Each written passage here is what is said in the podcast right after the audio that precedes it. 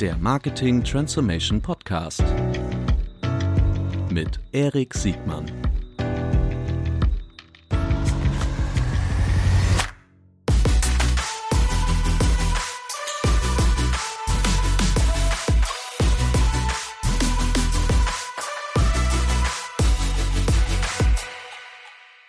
Ja, herzlich willkommen zu einer neuen Folge des Marketing Transformation Podcast. Heute live von der großartigen D3Con in Hamburg. Und heute sprechen wir über eine Publisher-Erfolgsgeschichte, ein Publisher, der sich über mehrere Jahre, ja fast schon mehrere Jahrzehnte kann man sagen, immer wieder transformiert hat. Herzlich willkommen, Christine von Chefkoch. Dankeschön. Moin. Hi. Die, ähm, ich glaube, es gibt kaum Nutzerinnen und Nutzer, die Chefkoch nicht kennen. Äh, ich habe mir sagen lassen, in der Bundesrepublik äh, jeder Dritte mindestens einmal im Monat.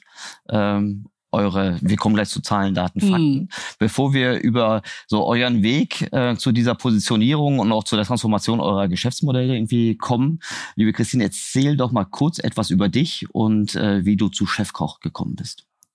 Ja, mache ich total gerne. Ähm, ich tummel mich tatsächlich jetzt schon seit 15, 16 Jahren in der digitalen Branche rum und ähm, auch tatsächlich die ganze Zeit im weitesten äh, Sinne im Bertelsmann-Konzern, ähm, lange bei Gruner und Ja tatsächlich und habe so ungefähr die Hälfte der Zeit ähm, im Bereich digitale Vermarktung verbracht. Also da bin ich ähm, groß geworden. Insofern auch die D3Con hier irgendwie schönes, vertrautes Terrain. Ähm, ähm, bei Gruner und Ja Electronic Media Sales auch das Thema Programmatic Advertising mit aufgebaut. Also da lange Zeit unterwegs gewesen und bin dann ähm, nach ein paar Jahren in den Bereich Produkt gewechselt, weil ich dachte, digitale Vermarktung ist super spannend, aber mich interessierte auch immer, okay, die digitalen Produkte, das digitale Publishing, wie geht das genau, was kann man irgendwie da bewegen? Und habe dann eine Zeit lang ähm, die Frauenmarken von Gruner und Jahl digital verantwortet, also insbesondere Brigitte und Gala und bin vor drei Jahren ungefähr zu Chefkoch gewechselt und ähm, da tatsächlich jetzt auch seit letztem Jahr CEO. Sehr gut. Und die, ähm, ich glaube, es ist ja kein Geheimnis, äh, Chefkoch ist kein keine homegrown Company äh, von Gruner und Jahr, sondern äh, es gab schon vorher, das war eine Akquisition in den späten 2000ern, glaube ich. Genau, ja, tatsächlich. Also Chefkoch ist gegründet ähm, 1998, also wirklich schon eine verhältnismäßig alte Digitalmarke, also relativ früh am Start gewesen. Und es waren drei Gründer, ähm, die es damals gegründet haben und ähm, einfach zur richtigen Zeit auf ein Thema gesetzt haben, äh, digitale Rezepte abspeichern zu wollen und sind damit stark gewachsen. Und Gruner und Jahr hat 2008 dann übernommen. Also ist erst mit einer Mehrheitsbeteiligung reingegangen und dann irgendwann ganz übernommen. Und seitdem tatsächlich ist Chefkoch eine 100 Prozent ähm, Gruner und Jahr tochter und jetzt natürlich äh, eine RTL-Tochter. Kommen wir vielleicht später auch nochmal drauf, was gerade ja. so passiert. Auf jeden Fall gerade zur, zur, wenn wir in der Gegenwart sind und auch äh, über genau Medieneinsatz, also Kooperation. Ähm, und mich interessiert natürlich auch das Zusammenspiel innerhalb des mhm. des Medienkonzernes. Ähm, aber vielleicht kannst du uns durchführen, wie, also A, vielleicht was, wo Chefkoch heute, heute steht, ähm, aber natürlich mindestens genauso interessant, welche, welche, wie war euer Weg dahin und welche Herausforderungen äh, habt ihr dabei genommen, gemeistert mhm. oder vielleicht auch nicht gemeistert?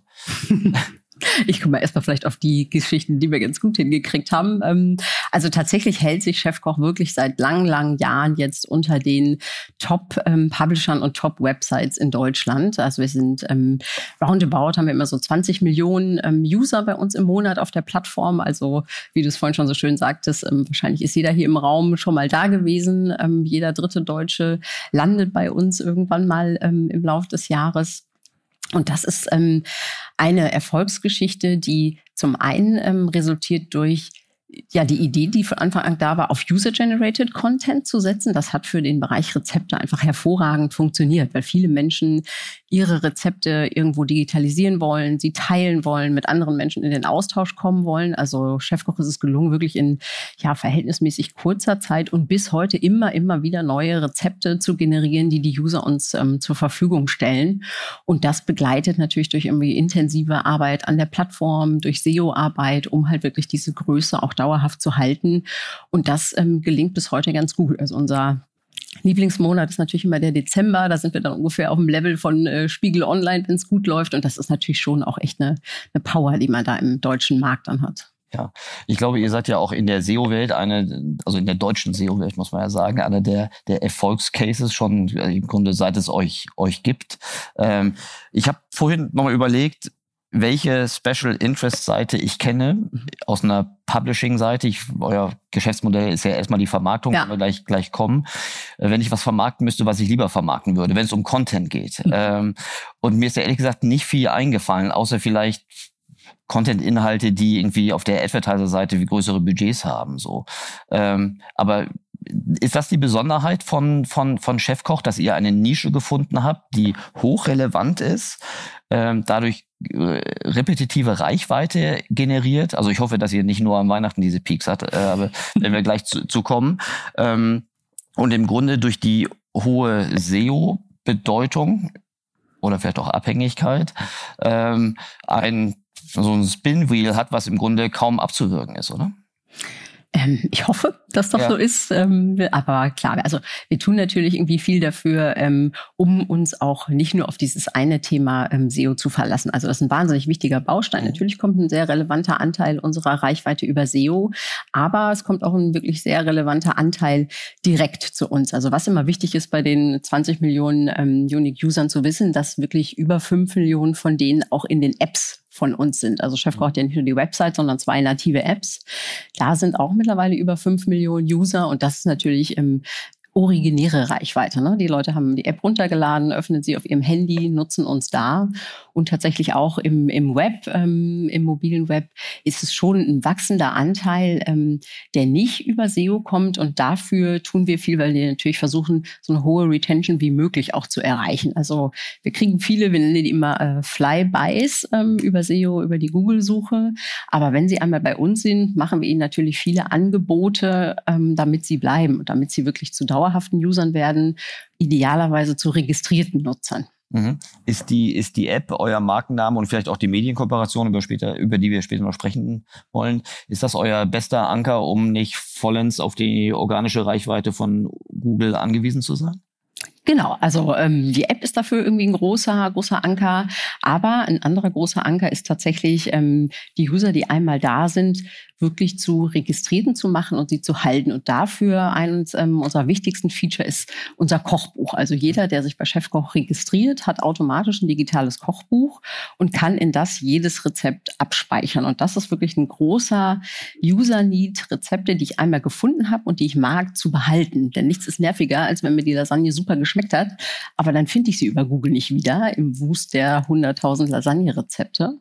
Und das gelingt gut zu sagen, die Menschen, die bei uns ein passendes Rezept finden, wollen es behalten, registrieren sich, legen sich ein Kochbuch an und werden wirklich zu Sammlern von Rezepten und auch zu Menschen, die mit den Rezepten interagieren. Und das ist natürlich ähm, das, was wir versuchen, ähm, schon seit langem und in Zukunft noch, noch viel stärker, einfach eine hohe Retention und eine hohe Interaktion mit unseren Usern hinzukriegen. Mhm. Ich bin schon gleich so fast kritisch in diese SEO-Abhängigkeit äh, reingegangen. Ja. Das Positive ist erstmal, dass ihr ähm, eine ganz hohe Bedeutung äh, im, im, im SEO habt. Das ist ja auch erstmal nicht selbstverständlich. Das hätten ja äh, viele andere gerne auch. Ihr seid ja auch nicht vollkommen im wettbewerbsbefreiten Raum, kommen wir bestimmt nee, nee. gleich nochmal zu sprechen. Aber was ist denn eure, was macht denn eure SEO-Superpower aus? Also es gibt tatsächlich eine, die wir, die wir letztes Jahr neu entdeckt haben. Ähm, das vielleicht ganz spannend, da so ein bisschen drüber zu erzählen. Es ist, also SEO ist einfach kontinuierlich ähm, ähm, harte Arbeit, an dem wirklich nicht nur unser SEO-Team, sondern alle Leute im Produkt die ganze Zeit arbeiten.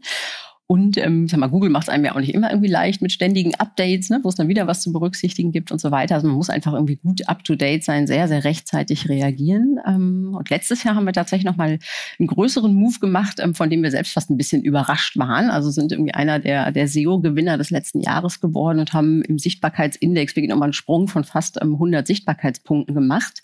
Und die geheime Power war wirklich die interne Suche, also die Site Search, mhm. die wir wirklich nochmal einmal ganz, ganz neu konzipiert haben und in der ein Datenschatz liegt, der dazu führt, dass du natürlich in der internen Suche nochmal wirklich CTR-Steigerungen hinlegst, ähm, die uns am Ende selber ein bisschen überrascht haben. Und es gibt ähm, ja so zu versuchen, das einfach zu erklären, was wir gemacht haben. Ähm, also wir haben viel mit mit äh, künstlicher Intelligenz gearbeitet und haben geschaut, wo gibt es eigentlich noch irgendwie Auszeichnungen ähm, oder Attribute von unseren Rezepten, die wir heute vielleicht noch nicht genutzt haben.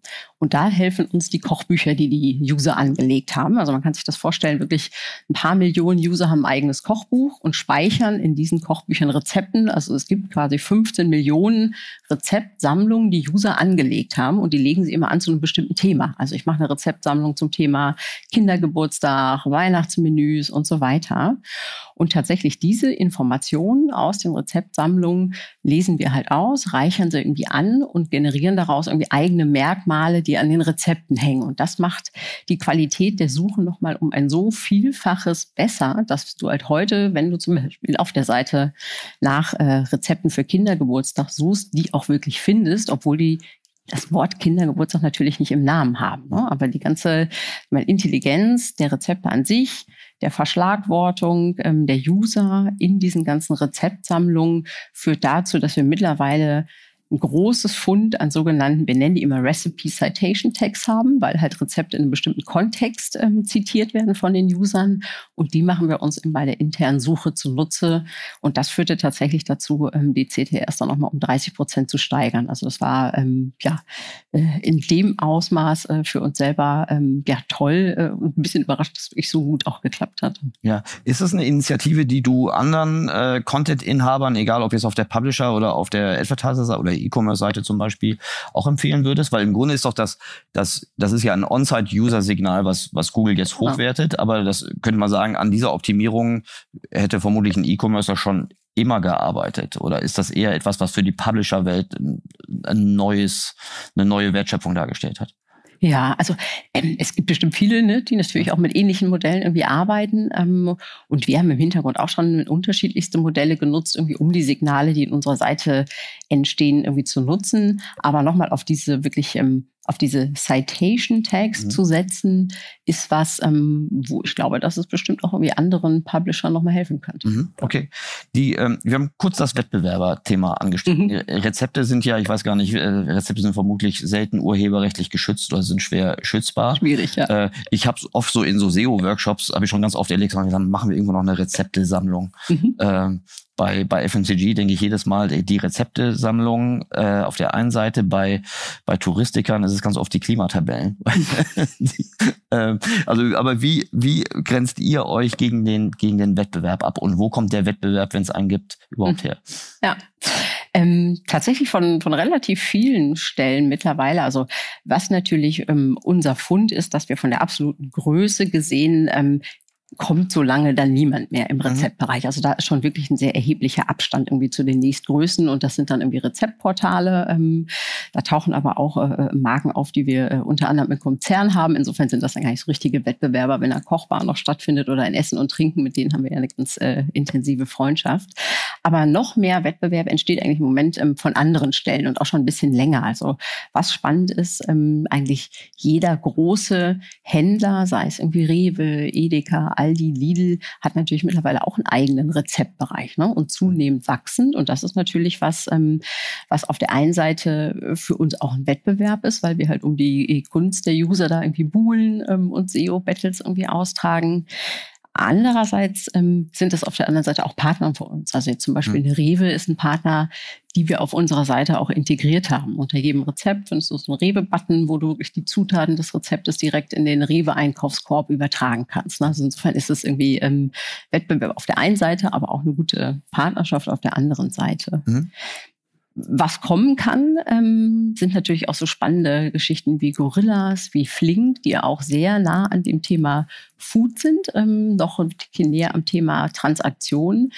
Ähm, und wo ich mir vorstellen kann, sie machen es schon irgendwie im Kleinen, dass sie irgendwie auch auf das Thema Rezepte perspektivisch mehr setzen werden. Ja, ich hätte jetzt erwartet, dass diese Seite, also klar, die können beide sein, die können auf der Content-Seite euer Wettbewerber oder und der SEO-Seite euer Wettbewerber sein, aber umgekehrt ähm, ist das praktisch schon die Überleitung in die Frage, wer sind eigentlich eure, eure Advertiser-Kunden für euer Vermarktungsgeschäft? Also wer bucht, also euer Vermarktungsgeschäft Geschäft ja. heute, wenn ich es richtig verstehe, ist die Vermarktung von Reichweite, richtig? Genau, also Geschäftsmodell ist tatsächlich die Vermarktung der Reichweite, also ganz klassisches digitales Advertising in all seinen Varianten, ne? sei es irgendwie programmatisch, ähm, aber natürlich irgendwie auch Native Advertising, wo wir ganz kreative Kooperationen mit Kunden machen. Ähm, das ist das Hauptgeschäftsmodell und ähm, unsere Kunden sind Natürlich auch die FMCGs, das macht einen ganz großen Anteil aus. Ähm, die großen Händler sind irgendwie die Kunden, sind aber durchaus auch irgendwie ähm, Versicherungsunternehmen, ähm, Consumer Electronics und es sind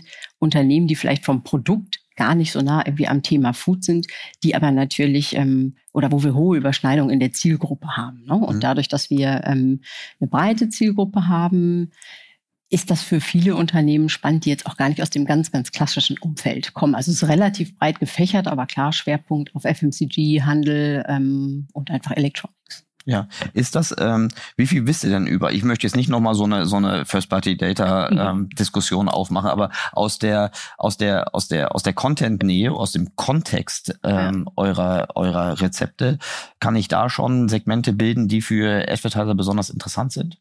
Also bin ich als, als typischer äh, Lasagne-Rezeptsuchender vielleicht weniger wert als derjenige, der in der Lage ist, ein, ein äh, Chateaubriand mhm. irgendwie zusammenzuzimmern?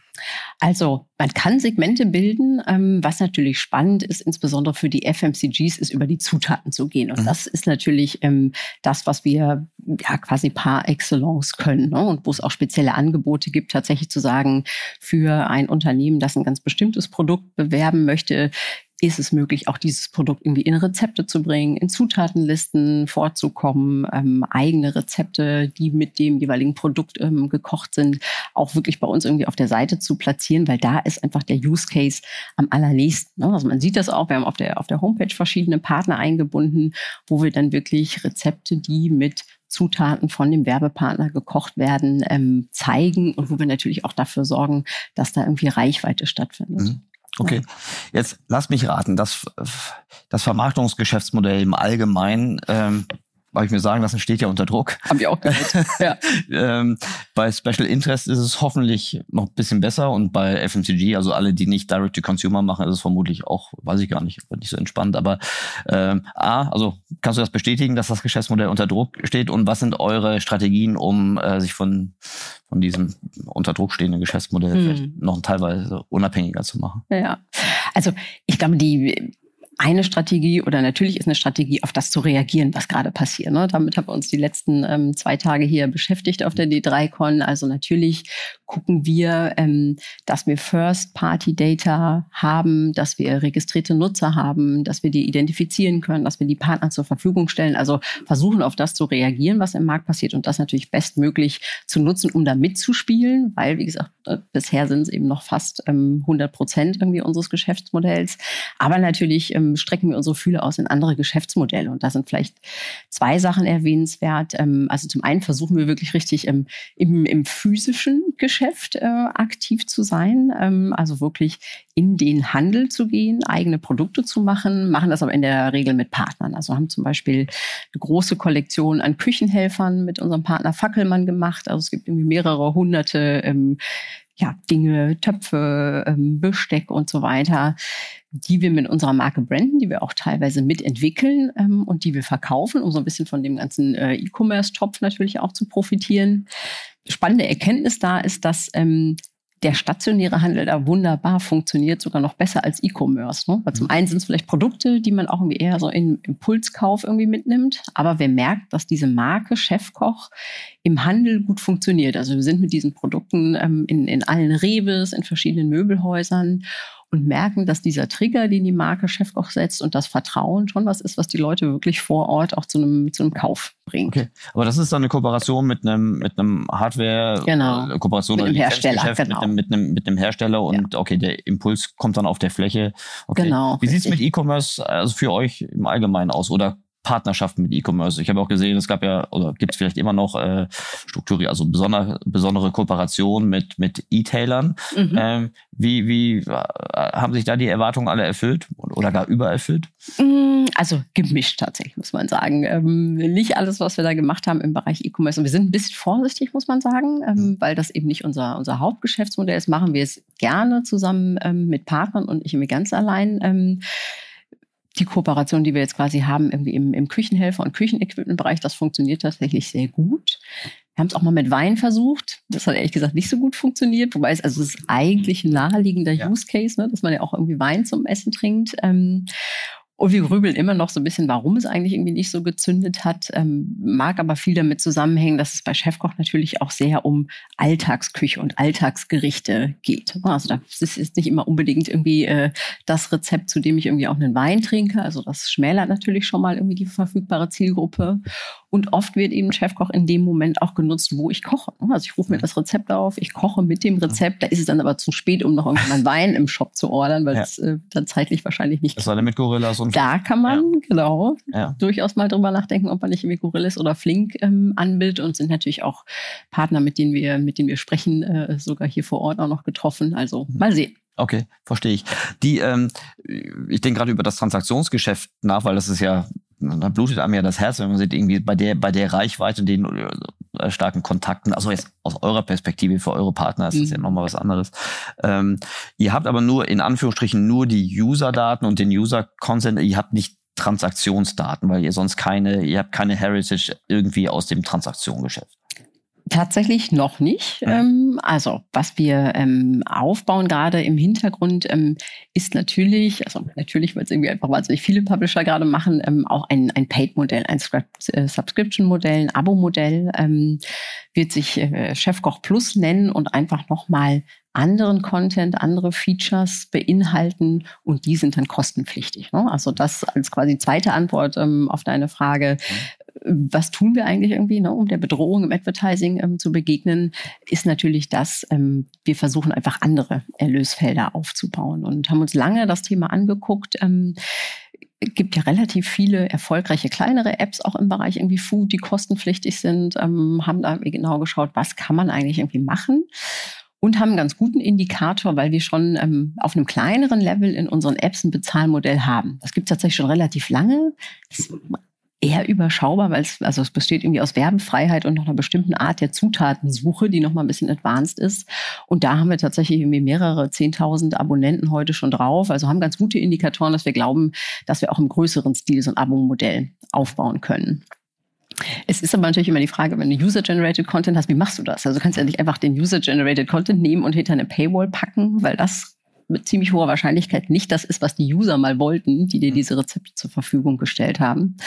Insofern ähm, gehen wir da, was Chefkoch Plus angeht, eher in zwei Bereichen vor. Wir werden zum einen Features anbieten rund um Rezepte, die einfach noch einen anderen Nutzwert bedienen. Also zum Beispiel ein Thema Wochenplanung. Wie plane ich einfach meine Woche durch mit Rezepten unter Berücksichtigung von Personenanzahl, von Ernährungsvorlieben, von sonstigen Gewohnheiten? Ist ein großes Thema, von dem wir wissen, ähm, dass viele von unseren Nutzern heute schon irgendwie dieses, diesen Bedarf haben und das Motiv. Und da entwickeln wir gerade Lösungen zu sagen, wie kann ich denn mit Chefkoch und auf Chefkoch total smart einfach meine Woche oder mehrere Wochen im Voraus planen. Also eher so featuregetriebene Angebote werden ein Teil sein von Chefkoch Plus, aber natürlich auch Content aber anderer Content. Ne? Und Abgrenzungen zum User-Generated Content ähm, kann das zum Beispiel, können Rezepte von Profiköchen sein, können Rezepte von anderen Foodmarken sein, können vielleicht auch mal Events sein, dass ich mit einem Koch zusammen irgendwie ein Live-Cooking mache. Und da schnüren wir gerade ein schönes Paket zusammen äh, und werden das hoffentlich im Herbst launchen. Mhm. Wie, wie, kannst du uns Einblicke geben, wie, wie deine Organisation aussieht? Also das ist ja nicht, also schließt sich ja die Frage an, entwickelt ja. ihr sowas selbst? Habt ihr da dedizierte ja. äh, Teams? Aber kannst du mal einen kurzen Überblick geben, welche, welche Organisation dahinter steht für diese Weiterentwicklung? Ja, also wir haben ähm, 120 Mitarbeiter, so groß ist die Chefkoch GmbH, kann man sich irgendwie vorstellen. Haben natürlich ähm, relativ viele Mitarbeiter im Bereich irgendwie IT und Produkt und haben das tatsächlich aufgeteilt nach bestimmten Kontexten oder nach Funktionalitäten bei uns auf der Seite. Also es gibt ein Team für die besagte Suche, es gibt ein Team für die Rezepte, ähm, für das Thema Kochbuch. Und aus all diesen Teams heraus generieren wir halt fortlaufend neue Ideen, mhm. um zu sagen, wie können wir denn bestimmte Ziele, wie zum Beispiel Retention oder alternative ähm, Geschäftsmodelle aufbauen, wie können wir da Angebote schaffen, ähm, von denen wir vielleicht sogar schon wissen, dass es da einen Hosen-User-Need äh, gibt oder für die wir noch rausfinden, ob da ein Need irgendwie da ist. Und so entwickeln wir tatsächlich das, was wir machen, ähm, eigentlich zu 100 Prozent selbst aus uns heraus. Ne? Mit den klassischen ähm, Methoden und Instrumenten, die man natürlich hat, irgendwie mit Research, mit Testing, ähm, mit Iteration von Produktentwicklung. Mhm, okay. Ist es vielleicht auch ein Teil des, die Antwort ist trivial. Die, das ist vermutlich Teil des Erfolgsrezeptes. ich glaube, ja. Die, ähm, ist die, ich meine verstanden zu haben, dass ihr euch nur auf den deutschsprachigen Raum konzentriert. Ist mhm. das ein Kann oder ein Muss? Ähm, also wir konzentrieren uns nur auf den deutschsprachigen Raum tatsächlich, also Dach, weil der ganze Content eben wirklich rein deutschsprachig ist. Es war mal oder es gab Bestrebungen, ähm, die sind aber tatsächlich irgendwie relativ lange vor meiner Zeit gewesen, auch Chefkoch zu internationalisieren. Aber man stellt relativ schnell fest bei dem Thema Rezepte, so einfach ist es nicht. Ne? Also die Ernährungsgewohnheiten auch schon innerhalb von Europa sind doch so unterschiedlich, dass du Rezepte nicht einfach übersetzen kannst. Das funktioniert dann oft nicht. Es geht fast noch ein bisschen besser in die Richtung, ähm, Rezepte aus Amerika funktionieren teilweise in Deutschland ganz okay. Also zum Beispiel ne, Wettbewerb wie Kitchen Stories haben ja auch Content, ähm, der durchaus aus anderen äh, Sprachräumen stammt, aber das, was man irgendwie bei Chefkoch in dem Bereich ähm, versucht hat, war tatsächlich, ähm, ja, wäre zu aufwendig gewesen. Ne? Das ist irgendwie wirklich ähm, alle Rezepte nochmal viel aus den anderen Ländern selbst ähm, generieren müssen. Und darum ähm, ist das gar kein Thema, was man dann irgendwann weiterverfolgt hat was auch eine spektakuläre Ein Markteintrittsbarriere für eure Wettbewerber aus dem, aus dem Ausland. Ne? Ja, also wie gesagt, es ist, es ist kein abgeriegelter Markt, da kommen schon durchaus immer welche. Ähm, aber man muss es, glaube ich, irgendwie relativ sensibel machen und gut auf den Markt auch eingehen dann. Ja, ja. ja gut, und den, die, die Userbase erstmal aufbauen oder ähm, busladungsweise Redakteurinnen und Redakteure mhm. bezahlen. Ja. Okay, gut, ähm, ich glaube, das verstehe ich. Die, äh, wie sieht denn wenn du so die, ich möchte dann am Ende nochmal zu der, zu der neuen zu dem neuen Miteinander innerhalb dieses größeren Konzerns äh, ja. äh, zu sprechen kommen. Aber wenn du jetzt eure Transformationsreise, die du ja schon mhm. seit einigen Jahren mitbegleitest, also du hast es ja sicherlich vorher, mhm. wenn du auf der Vermarktungsseite warst, mhm. immer, immer gut mitverfolgen können. Aber wenn du so deine Transformation, die Transformationsreise für Chefkoch in, in Phasen einteilen müsstest, könntest du uns da so, so wesentliche Triggerpunkte nennen und auch was diese Transformation ähm, gefördert oder vielleicht auch notwendig gemacht hat? Mhm. Also ich glaube tatsächlich, dass die, die Transformation bei Chefkoch wirklich eher eine, eine behutsame ist, die tatsächlich sich immer sehr auch aus dem, aus dem Produkt und aus dem Markt irgendwie heraus entwickelt hat. Ich glaube, dass wir im Moment an einem Punkt sind, ähm, wo es schon nochmal so ein bisschen größere Transformationsschritte gibt. Also zum Beispiel der Weg in ein zusätzliches ähm, erweitertes Geschäftsmodell. Das ist sicher eine größere Transformation. Und was wir uns insgesamt ähm, vorgenommen haben, wir reden immer so ein bisschen von unserer Vision, ähm, Chefkoch zum Spotify für Rezepte zu machen. Und das ist nochmal ein breiterer Ansatz, als wir ihn bisher verfolgt haben. Weil bisher ist wirklich ähm, Content User Generated. Und was wir machen wollen, ist eben die Plattform öffnen für Content auch aus anderen Quellen. Ne? Also vielleicht von anderen ähm, Kontributoren, von anderen Marken, von anderen Partnern. Also da wollen wir irgendwie deutlich breiter werden und einfach auch noch mehr Angebot schaffen ähm, und für die User die Möglichkeit bieten, dass sie eben nicht nur Content von Chef Koch selbst bei uns irgendwie speichern ähm, und zugänglich haben, sondern dass sie das wirklich aus allen Quellen können. Also wir wollen tatsächlich so, ja, wie, ähm, wie Spotify das mit Songs macht, dass man sagen kann, alles, was ich irgendwie rund um Songs und Musik cool finde und machen möchte, kann ich auf einer Plattform wie Spotify machen. Soll man bei Chefkoch alles, was spannend und relevant ist, rund um das Thema Rezepte machen können, aber man soll auch Content aus unterschiedlichen Quellen zur Verfügung haben. Und das ist, glaube ich, nochmal ein, ein größerer Transformationsschritt, weil es das bisher so nicht gab. Also wir haben viel am Thema Content auch gearbeitet, aber eher im Sinne von, wie können wir unseren bisherigen Content nochmal anders zugänglich machen. Also haben eigene Videoformate entwickelt in den letzten ein, zwei Jahren ähm, insbesondere, haben viel Social-Formate entwickelt, um zu sagen, für die User, die bei uns eher mit einem inspirativen Ansatz unterwegs sind, reicht es gar nicht, ähm, sag mal, nur eine gute Suche zu haben und die Rezepte finden zu können, sondern die stellen sich ja Fragen, was koche ich heute? Was kann ich überhaupt mal kochen? Was kann ich. Neues ausprobieren? Und diesen inspirativen Bedarf ähm, haben wir bisher halt sehr viel bedient, indem wir Content aus uns heraus entwickelt haben, um das herum, was schon da ist.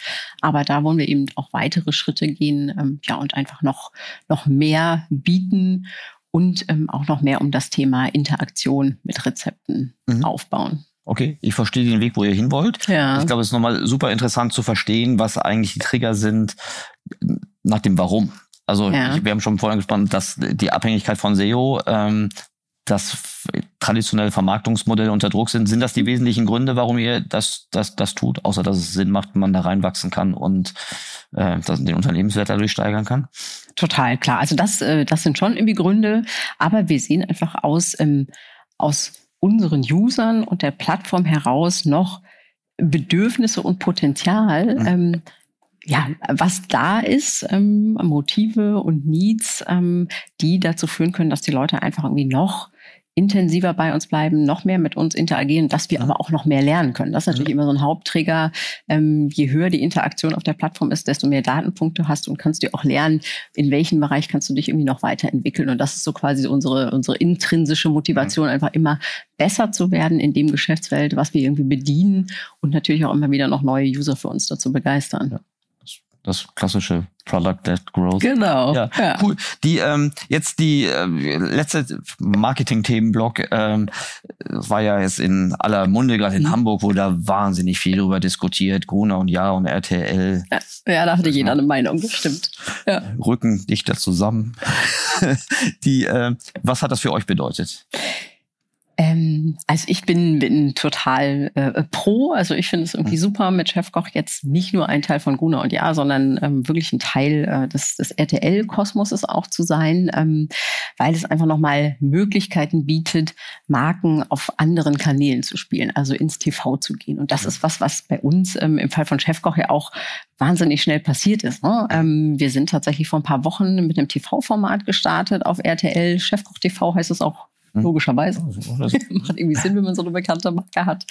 Und das ist natürlich im, im Sinne einfach der, der Markenbekanntheit und Markenverbreitung nochmal ein richtig großer Schritt für uns, ähm, auch im TV präsent zu sein. Und das ist ja in den Jahren vorher, wo man auch schon in einem Konzern war, ähm, nicht passiert, wobei es irgendwie viele Gespräche gab. Aber jetzt ähm, wirklich nochmal dieser vereinte Wille zu sagen, wie können wir denn aus unseren Marken, die wir haben, und es gibt ja viele starke Marken, nicht nur Chefkoch ähm, im Konzern, das Beste aus allen Kanälen rausholen. Und da ist schon ähm, ja ein unglaublicher Gestaltungswille auch irgendwie gerade dabei. Natürlich auch ein Wille, nochmal neue, neue Geschäftspotenziale aufzubauen. Ähm, und wir waren, glaube ich, so einer der, der ersten Cases, ähm, wo man sehen kann, wie das auch tatsächlich funktioniert. Und wenn man ein bisschen genauer hinguckt, sieht man auch schnell, es gibt eben nicht die Website und da gibt ein TV-Format und das steht nebeneinander, sondern es ist schon sehr integriert. Ne? Also in Chefkoch TV im Fernsehen ähm, wird natürlich immer wieder darauf hingewiesen, wo man die Rezepte findet, natürlich auf der Plattform. Wir stellen bei uns auf der Plattform die ganzen Kandidaten vor. Du kannst dich bewerben. Also es ist schon wirklich ein gemeinsames ähm, Projekt, was Hand in Hand und medienübergreifend funktioniert und dadurch ähm, natürlich auch wieder für Advertising-Kunden wahnsinnig mhm. spannend. So. Gibt es schon erste greifbare Erkenntnisse, was da wie funktioniert, äh, in welchem Umfang? Also was total ähm, gut ist, das merken wir, wir sehen schon ähm, in dem Moment, wo Chefkoch TV losgeht ähm, im Fernsehen, zuckt es auch bei uns auf der Website. Ne? Also es ist schon ähm, der Effekt, dass die Menschen sehen, ach Mensch, äh, da werden Rezepte gekocht, es sind ja irgendwie pro Sendung wirklich immer ähm, vier, fünf unterschiedliche Rezepte, mhm. die zubereitet werden, gehen wirklich die TV-Zuschauer auf die Seite und gucken sich mhm. das an. Ne? Wollen könnt, ihr kennen, ob, könnt, könnt ihr erkennen, ob das dann eher neue Nutzerinnen und Nutzer sind oder ähm, Bestandsnutzerinnen irgendwie nochmal neu getriggert werden? Hm, würde ich noch nicht sagen, dass wir da total klar sind. Ähm, es sieht so aus, als wäre schon auch ein Teil von neuen Nutzern dabei. Mhm. Also das ist im Moment irgendwie mhm. die, die Vermutung. Ähm, so und umgekehrt äh, sieht man natürlich, also wir sind mit den, mit den Quoten irgendwie ganz zufrieden. Die sind noch nicht irgendwie am oberen Limit, das muss man mhm. auch ganz ehrlich sagen. Es ist aber ein Format, was auch im Vormittagsfernsehen läuft. Da ist es tatsächlich immer nicht ganz so einfach, auch eine super Quote zu haben, weil natürlich viele Menschen ähm, zu der Zeit einfach auch kein lineares Fernsehen schauen können. So, ne? Aber ähm, das ist schon was, wo wir sehen, also es hilft beiden Seiten, ähm, es entwickelt sich gut, wir wachsen irgendwie zusammen und wir haben tatsächlich von, von Tag eins an auch äh, Advertising-Partner äh, gehabt, die gesagt haben, okay, wow, ähm, ich will dabei sein. Also äh, war wirklich ähm, ein toller Erfolg, weil quasi von Stunde eins wir irgendwie Sponsoren drauf hatten, die gesagt haben, ich gehe irgendwie ins TV, ähm, ich will die Marke, die ich ja schon kenne, die ich auch schon digital irgendwie belege und nutze, auch jetzt irgendwie im TV bespielen. Und das ist natürlich spannend, ähm, um dann wirklich äh, ja einfach äh, wie bei der Vortrag vorher, Multi-Channel und Omni-Channel-Kampagnen spielen zu können. Mhm, klar, und aber auch für euch, ihr könnt ja über die Stärkung der Marke Chefkoch ja nicht nur euer Vermarktungsgeschäft stärker machen, sondern auch das Paid Content und das Plus-Geschäft als auch das Lizenzgeschäft ähm, gleichermaßen mit befeuern. Genau, klar. Also ich sag mal, ähm, nur dadurch, dass eine Marke relativ groß und bekannt ist, bedeutet es ja nicht, dass sie das automatisch bleibt. Also mhm. muss man natürlich schon auch hegen und pflegen und alle Touchpoints, die du schaffen kannst ähm, über den digitalen, äh, der unsere Homebase ist, hinaus, ist natürlich hilfreich, um die Marke einfach auch dauerhaft zu stabilisieren und noch irgendwie größer zu machen und auch noch neue Wachstumspfade zu beschreiten. Mhm. Okay. Die ähm ich habe wenig Erfahrung, ehrlich gesagt, mit den, mit der, mit der Media, also gerade übergreifende, kanalübergreifende Mediakonzerne hatten ja in der Vergangenheit zumindest ja auch interne Verrechnungspreise. Ist das ein Thema, was bei euch ähm, existiert oder äh, seid ihr da vollkommen agnostisch und guckt einfach nur, dass ihr zusammenwachst und die Marke zum Fliegen bringt? Tatsächlich, ähm, ja, ist das der Plan. Also wirklich zu gucken, kann man zusammen ähm, das Maximale rausholen und nicht zu sagen, also das äh, war von Anfang an klar und da bin ich auch sehr froh drum, wie kann man jetzt irgendwie noch was verrechnen zwischen TV und du digital. Kennst, du kennst diese Probleme, die es da ja, gibt. Bei jeder Sonderwerbeform gibt es äh, äh, klar. Preisliste, die auch intern rausgeholt werden kann. Ja, das war in der Vergangenheit aber auch oftmals ein Problem, weil bevor wir ein Unternehmen geworden sind, war es einfach irgendwie reguliert. Also es durfte tatsächlich ja, im, im TV nicht einfach eine Zeitschrift hochgehalten werden, weil es ist klar. Werbung. Ne? Verdeckte Gewinnausschüttung.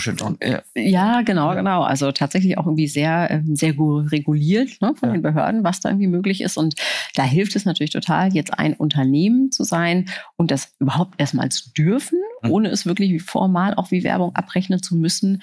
Ähm, und dieser Hebel bedienen wir uns auch. Ne? Klar. Ja. Ihr habt noch einen Rundfunkvertrag. Genau, Rundfunkstaatsvertrag ist ja. dann äh, das, was immer sofort rausgezückt wird oder wurde in der mhm. Vergangenheit, ne, weil es eben zwei Unternehmen waren, Gruner und Ja und RTL.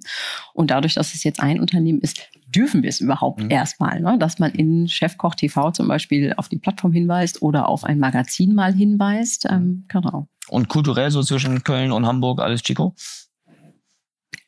Auch weitestgehend, ja, würde ich sagen. Also zwei Sekunden Pause gehabt. also, äh, was man schon sagen muss, ähm, teilweise muss man echt wahnsinnig viel über das andere Medium lernen. Also das habe ich ja. an mir selber gemerkt, bin auch wirklich schon lange irgendwie im Medienbereich unterwegs ähm, und bild mir an, mich ganz gut auszukennen. Aber TV funktioniert natürlich in seinen Mechanismen dann nochmal ganz anders. Und da sind schon irgendwie immer noch blinde Flecken, wo man erstmal lernen muss, okay, was ist eigentlich wichtig, wo funktioniert das, wo wird irgendwie darauf geguckt. Und da, klar, da gibt's natürlich irgendwie Reibungen, bis man das überhaupt erstmal verstanden hat, die Medien gegenseitig. Aber ähm, das ist eher so der Punkt, ähm, wo es dann manchmal natürlich irgendwie ein bisschen ruckelt in so einem Prozess des Zusammenwachsens, aber nicht im Sinne von, ähm, wir finden das irgendwie alle sinnvoll und strategisch mhm. total schlau. Verstehe ich. Was war denn deine größte Überraschung, die du übers TV-Geschäft gelernt hast? Also wie wahnsinnig volatil diese Quoten tatsächlich sind. Also ähm, ich sag mal, die Messung ist ja auch sehr, sehr begrenzt auf eine sehr, sehr kleine äh, ja. Zielgruppe da über die GfK. Und das ist wirklich ähm, gerade in so einem Vormittagsprogramm, also äh, reicht es schon, wenn zwei, drei Leute mehr einschalten oder weniger und du hast da wirklich wahnsinnige Schwankungen. In den Panels, ja. Richtig, genau. Was es natürlich schwer macht, so ein Erfolg ähm, auch wirklich gut zu bewerten, ne? wenn du halt tatsächlich merkst, ähm, dass es halt so, so äh, volatil ist. Also das habe ich schon ähm, gedacht, ist, ein, ist noch ein bisschen stabiler, aber mhm. das lernt man dann dazu. Super interessant. Ja. Klasse. Ich könnte noch ewig lang mit dir weitersprechen. Die, ähm, aber bevor wir auseinandergehen, äh, bitte erzähl mir doch, was ist dein größtes noch nicht abgeschlossenes oder vielleicht noch gar nicht begonnenes Projekt? Ähm, Ach, äh, tatsächlich äh, ist das, glaube ich, irgendwie ganz, ganz witzig, weil es eher ähm, ein privates Projekt ist, aber im Zusammenhang irgendwie mit, mit Chefkoch steht. Also ich ähm, arbeite immer noch wahnsinnig stark darin, selber eine richtig gute Köchin zu werden. Also ähm, ich muss sagen, ich habe große, große Fortschritte gemacht, seit ich bei Chefkoch bin, weil ich mir zutrauen, so mittlerweile irgendwie fast jedes ähm, Rezept, Nachrezept ganz gut kochen zu können. Aber ich habe schon eine hohe Bewunderung für diese Menschen, die so Zauberer in der Küche sind und in den Kühlschrank gucken und irgendwie sofort wissen, ach, das mache ich und dann sieht das auch noch toll aus und das schmeckt auch noch toll. Und da will ich irgendwann auch hinkommen. Also ich trainiere weiter mit Chefkoch, dass ich irgendwann wirklich so ein ganz spontaner ähm, und sehr, sehr äh, guter Koch oder Köchin werde. Das ist so meine private Challenge. Kochst du denn gerne? Ja, ich koche tatsächlich total gerne, aber ich bin schon nicht im, also sagen wir so, ich habe intensiv angefangen zu kochen erst so vor ein paar Jahren ähm, und bin dann noch irgendwie auf dem Weg. Also, aber ich möchte schon mal richtig wirklich gute Chefköchin werden. Sehr gut. Ich drücke dir die Daumen dabei. Ja, und alle, die du Wenn vielleicht, kann, lade ich dich ein. vielleicht noch an deinen Kochkünsten partizipieren lässt. Ja. Ganz herzlichen Dank für, für die Insights und vor allen Dingen auch die, die tolle Offenheit. Ich wünsche dir und äh, eurem Unternehmen viel Erfolg, dass ihr weiterhin, also auch gerade bei den, bei den neuen oder weiteren Geschäftsfeldern, äh, den gleichen Erfolg habt wie in eurem Kerngeschäft. Und ich freue mich, wenn wir im Kontakt bleiben. Ja, vielen Dank. Vielen Danke Dank für die Einladung. Sehr gerne.